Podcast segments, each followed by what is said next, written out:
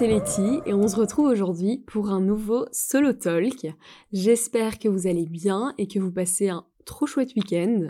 Pour ma part, ce fut un week-end assez chill. Là, on est dimanche soir et je me suis posée pour vous enregistrer ce petit épisode solo. Et comme d'habitude, hein, je procrastine puisque l'épisode doit sortir mardi. Donc euh, voilà, je me suis enfin décidée à me poser pour l'enregistrer. Alors, aujourd'hui, j'ai décidé d'aborder un sujet dont je voulais parler depuis un petit temps maintenant, et c'est le self-care. Alors, je ne parle pas ici du self-care euh, tel qu'on le voit partout sur euh, les réseaux sociaux, parce que c'est vrai que le self-care tel qu'on le connaît aujourd'hui, tel qu'il est représenté euh, sur les réseaux un peu partout, c'est tout ce concept de take care of yourself, treat yourself, prends soin de toi.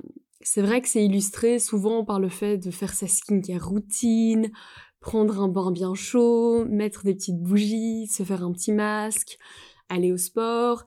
C'est vrai qu'on entend souvent euh, ce terme, enfin cette phrase plutôt fais-toi plaisir, euh, prends soin de toi et prends-toi un self-care day entre guillemets.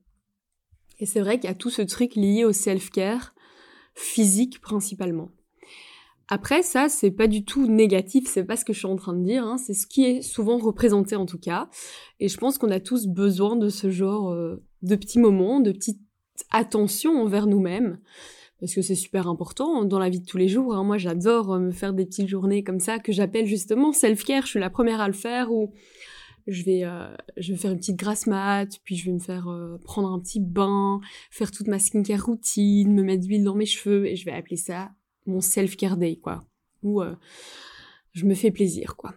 Mais est-ce que ce genre de pratique, au final, est-ce que c'est ça le vrai self-care?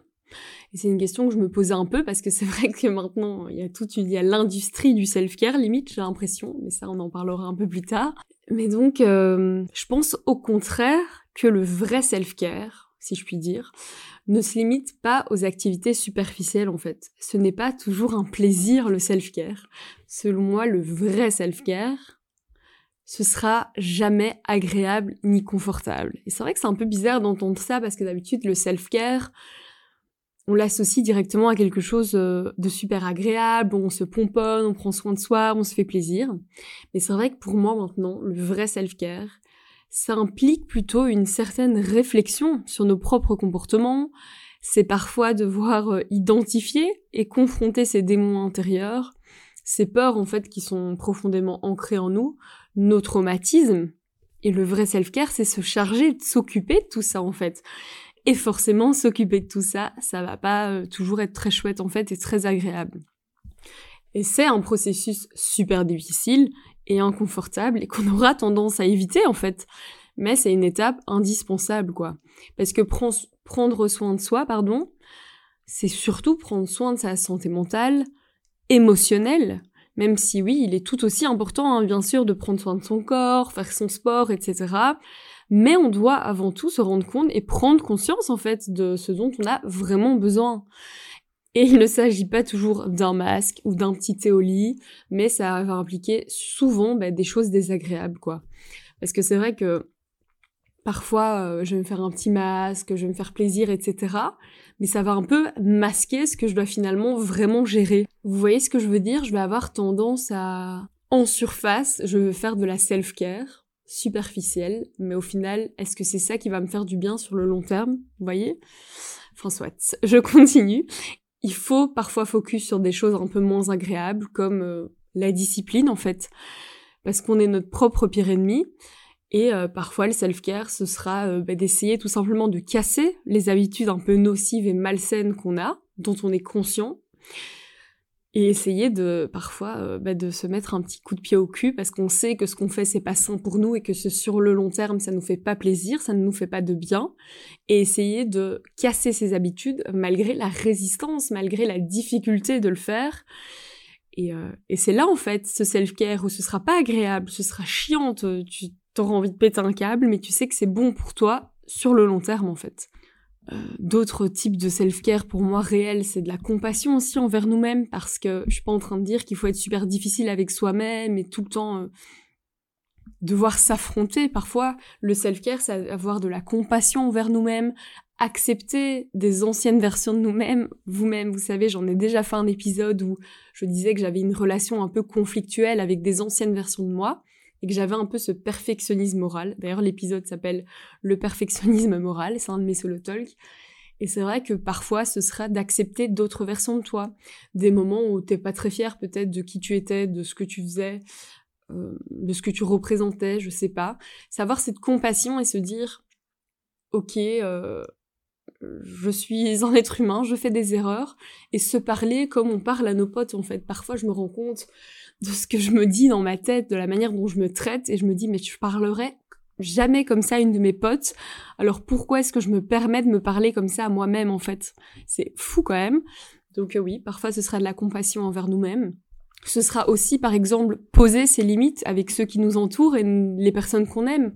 C'est pas toujours facile, mais c'est du self-care de se dire, là, j'ai besoin de poser mes limites, montrer mes frontières aux gens qui m'entourent pour me sentir mieux.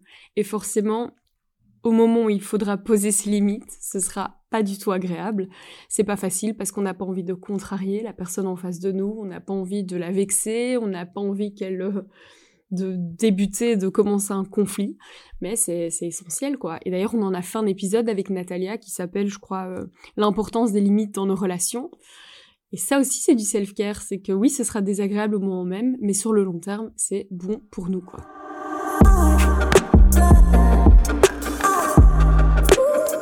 Alors attention, faut pas enlever non plus ces moments où on se fait plaisir, hein, comme on dit. Ils sont essentiels de notre vie. Moi, j'adore ça, me faire aussi des journées euh, self-care, hein, j'ai déjà dit. Mais ce n'est pas ça qui va réellement et profondément nous faire du bien sur le long terme. C'est essentiel dans la vie de tous les jours, mais c'est pas ça le vrai self-care en fait.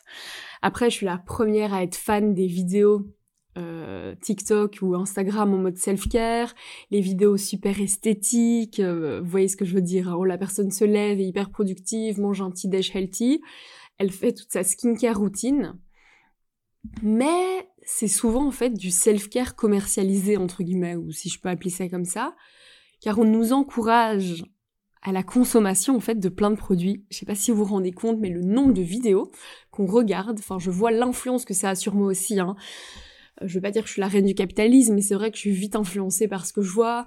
Enfin, je vois une vidéo qui me vend du rêve, alors je vais acheter euh, le matcha que la personne a, son, a dans sa journée self-care, je veux son masque, nanana. Et donc, forcément, ça nous encourage à une surconsommation de plein de produits liés au bien-être. Et c'est vrai que ça peut nous donner une impression que c'est un peu la solution à nos problèmes personnels, vous voyez et que la solution va se trouver euh, dans l'achat de certains produits, euh, de certains services, alors que que dalle au final, quoi. Et on s'en rend compte au final, hein, vous voyez, parfois vous avez cette euh, euphorie à l'idée d'acheter des trucs, et puis finalement quand vous avez le produit en question, vous êtes là, bon, bah, je suis toujours là avec mes démons, quoi. Et c'est vrai que le vrai self-care, comptez le nombre de fois que je dis self-care dans cet épisode, super. Mais c'est vrai que le vrai self-care, c'est au contraire se concentrer, se focus sur des aspects beaucoup, beaucoup plus profonds, en fait, et notre bien-être.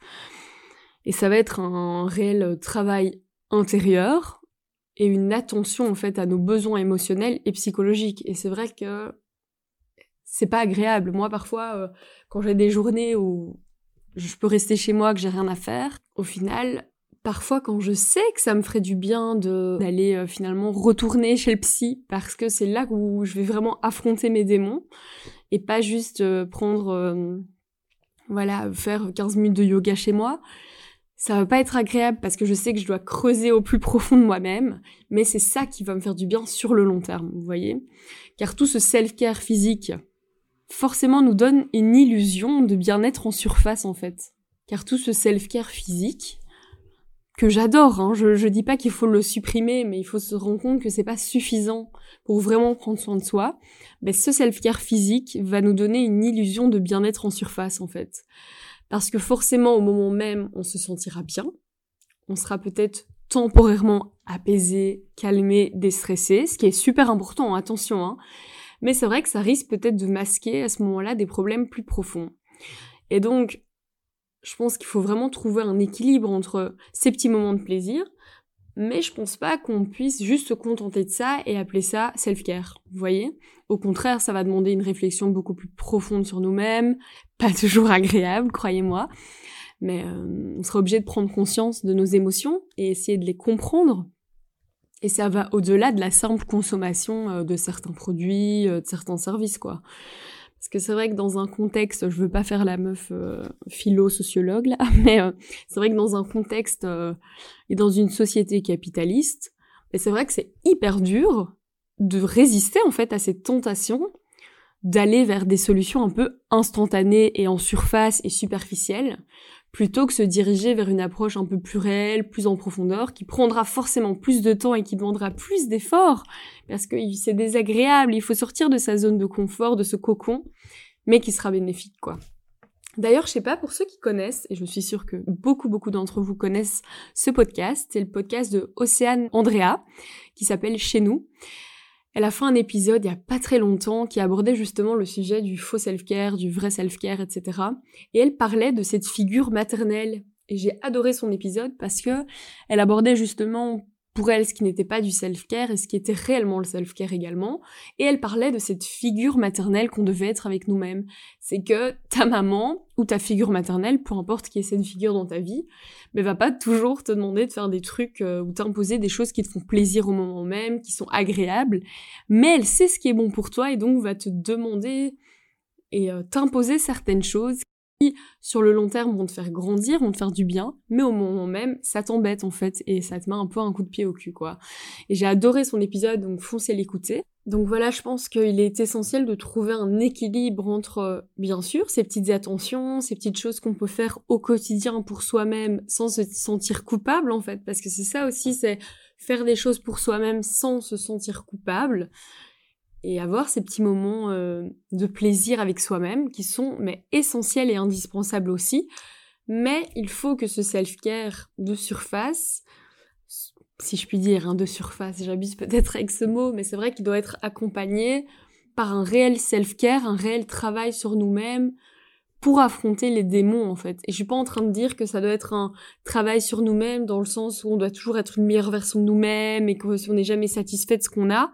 Non, mais travailler sur ces choses qui nous posent problème au quotidien, ces choses, ces démons intérieurs, ces pensées nocives, ces, traumas qu'on a jamais, sur lesquels on n'a jamais travaillé, mais qui impactent notre quotidien, nos relations, que ce soit avec nous-mêmes ou avec les autres, et trouver cet équilibre entre ce travail euh, self-care facile et ce vrai self-care qui demande de l'effort et qui est pas confortable, quoi, tout simplement. Donc voilà pour ce petit épisode. J'espère que j'ai été claire. Et euh, j'espère que cet épisode vous aura plu.